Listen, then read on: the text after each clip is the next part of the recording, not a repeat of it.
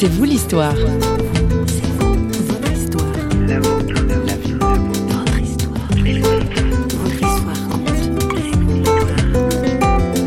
Le geste d'aller dans l'eau est une attestation, un engagement avec le Seigneur et aussi devant les hommes. C'est une manière de proclamer le, nouveau règne dans notre vie. Et je peux voir avec le recul que hum, tout a été pour mon bien, même quand je, parfois c'était un peu difficile. On plonge aujourd'hui dans C'est vous l'histoire. Notre invitée est Cécile Sbinden, une genevoise protestante et mère de trois filles adultes.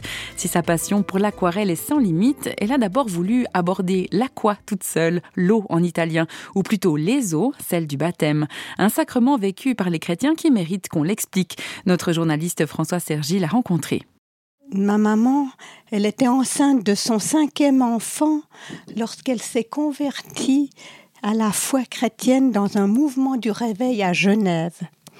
Et quand elle se fit baptiser, eh ben, j'étais encore dans son ventre. Je fus donc baptisée une première fois. Ça se passait en 1953. J'étais d'une famille, quatre frères et sœurs avant moi.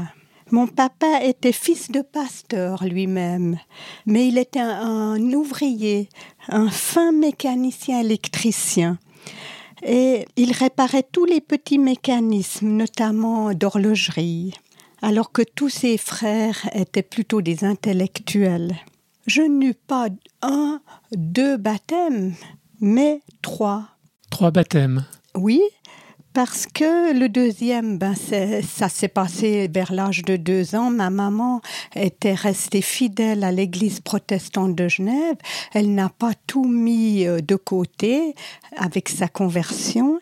Elle est restée sagement dans l'église avec mon papa à Genève. Donc vous avez été sur les fonds baptismaux euh, bébé À deux ans. À deux ans. Oui. Vous avez confirmé plus tard? C'était pas une vraie confirmation, c'était une fin de catéchumène.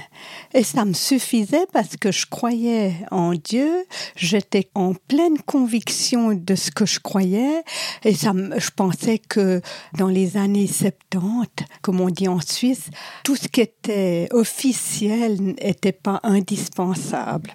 Il fallait, c'était la conviction profonde qui comptait. Finalement, à quel moment vous situez votre conversion? Alors, il y a eu une conversion progressive, c'est-à-dire que j'ai toujours eu faim et soif de Dieu. Je comprenais pas les gens qui croyaient pas en lui. Pour moi, c'était comme de respirer. Une évidence? Une évidence. Simplement, il y avait beaucoup de questions par rapport au monde et à Jésus-Christ. Le catéchuménat a été important, mais pas suffisant. J'étais restée sur ma faim. Mais je me suis bien engagée pour faire les camps d'enfants et c'est là que j'ai fortifié ma foi. Et j'ai connu Jean-Pierre, mon mari. On s'est marié, j'avais 20 ans et je le regrette pas. Jean-Pierre avait déjà fait une conversion. Il s'est déjà fait baptiser comme jeune homme euh, à fond. Mais moi, j'avais pas besoin de ce troisième baptême. Je me suis dit, ça suffit tout ce que je crois, Dieu le connaît. Seulement, il y avait un besoin très fort de répondre à la question, mais pourquoi Jésus est mort pour mes péchés sur la croix C'était incompréhensible pour moi parce que j'avais jamais voulu sa mort et c'était même une euh, révolte.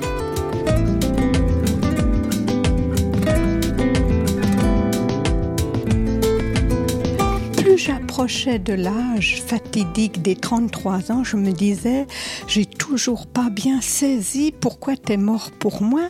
33 ans parce que ce serait l'âge de la mort voilà, de Jésus, oui. hein, c'est ça. Et c'est en changeant d'église avec Jean-Pierre, après avoir euh, voulu vraiment chercher quelque chose où on pouvait vivre notre foi au milieu de l'assemblée, chanter, participer, être pas seulement des spectateurs dans le temple.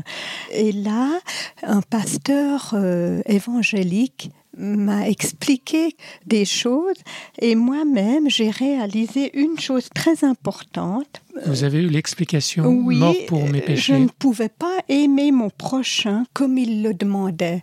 J'ai réalisé que avec toute la peine que je me donnais pour lui plaire, c'était jamais assez je n'y arrivais pas. Et là, j'ai compris, là où j'étais en limite, que ce serait jamais assez et que j'avais besoin de lui, du Seigneur, Jésus, pour aimer mon prochain, pour aimer Dieu même, pour faire ce qu'il demandait et non pas euh, faire mes bonnes œuvres à ma façon. Voilà. Vous faites penser à l'épître de Jean où il est dit que Dieu nous a aimés le premier. Oui, particulièrement. Et Jean 15, demeurez en moi, je demeurerai en vous, j'habiterai chez vous et je vous nourrirai, on mangera ensemble. Et toute cette phrase m'a beaucoup habité pour pouvoir vivre chaque jour le quotidien et aimer toutes les situations qui intervenaient, qui arrivaient. Donc ce changement d'église était l'occasion d'un renouvellement de votre foi. Oui, là je me suis fait baptiser dans l'eau du lac Clément. Ah oui en plein été, j'avais eu ma troisième fille, Claire. Je disais, c'est le moment, Seigneur, que enfin je me décide devant tout le monde à te reconnaître comme euh, le Seigneur de ma vie, celui qui est le capitaine de mon bateau, qui gouverne. C'est plus moi qui décide tout, comment il faut arranger les choses, voilà.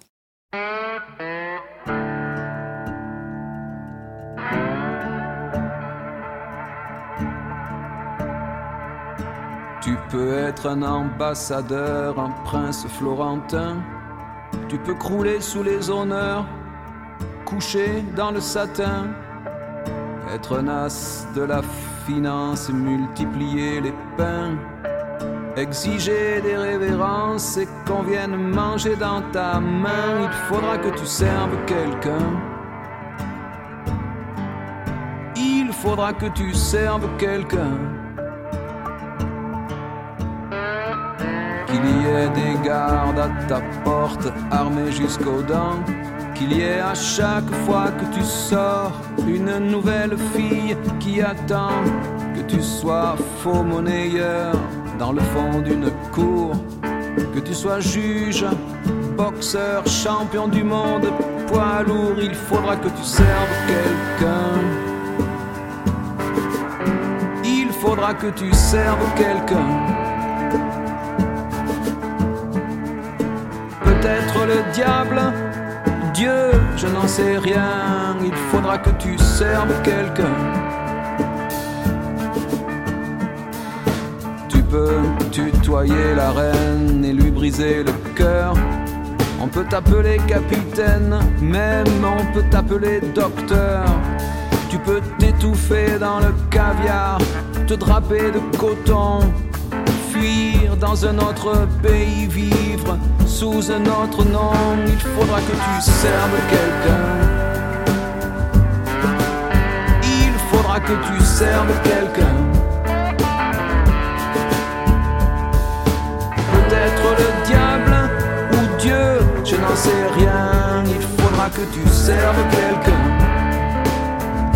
Alors, puisque vous parlez de baptême, euh, bon, euh, pour ceux qui ne sont pas croyants, euh, c'est un rituel peut-être un peu dépassé. Oui. Quel, sens vous donnez, quelle importance vous donnez à ce baptême? Oui, ce baptême, en fait, c'est pas un geste magique, c'est un engagement où, en descendant dans l'eau, eh bien, on imite le geste du Christ qui va mourir à soi-même. Et à ce moment-là, en ressortant de l'eau, on est de nouveau un être nouveau, on est dans la famille de Dieu. C'est un symbole, bien sûr. Et quelqu'un qui serait, qui aurait la foi, mais qui ne serait pas baptisé, est-ce qu'il serait sauvé ou pas? Alors, je crois qu'on est sauvé par notre décision, mais le geste d'aller dans l'eau est, une attestation, un engagement avec le Seigneur et aussi devant les hommes. Mhm. C'est une sorte de, de publication aussi devant les puissances célestes, spirituelles, contraires, qui dénoncent que Dieu n'existe pas. C'est une manière de proclamer le, le nouveau règne dans notre vie. Comme quoi la foi protestante, chrétienne, n'est pas que intérieure, il y a le corps participe puis il y a une manifestation visible de la foi, c'est oui. ça tout à fait.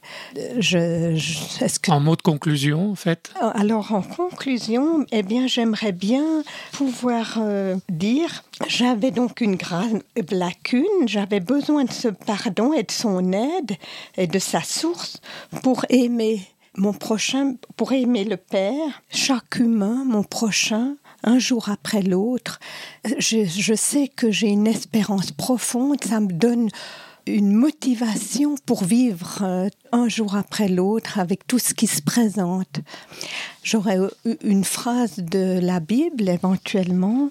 C'est Matthieu 7, 9 à 11.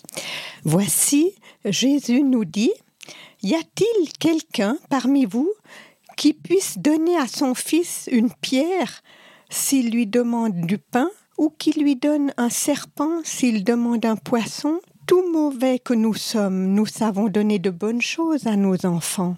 À combien de plus forte raison donc notre Père qui est dans les cieux donnera-t-il de bonnes choses à ceux qui le lui demandent? Et ce verset m'a beaucoup encouragé pour montrer que Dieu ne nous met pas des pots de banane sous les pieds pour glisser. C'est l'autre qui fait ça. Et il a toujours euh, vécu dans ma vie en me gardant de beaucoup d'embûches et de beaucoup d'ennuis. Je, je, lui suis très reconnaissante de ce qu'il a fait tout au long de ma vie. Et je peux voir avec le recul que hum, tout a été pour mon bien même quand je, parfois c'était un peu difficile.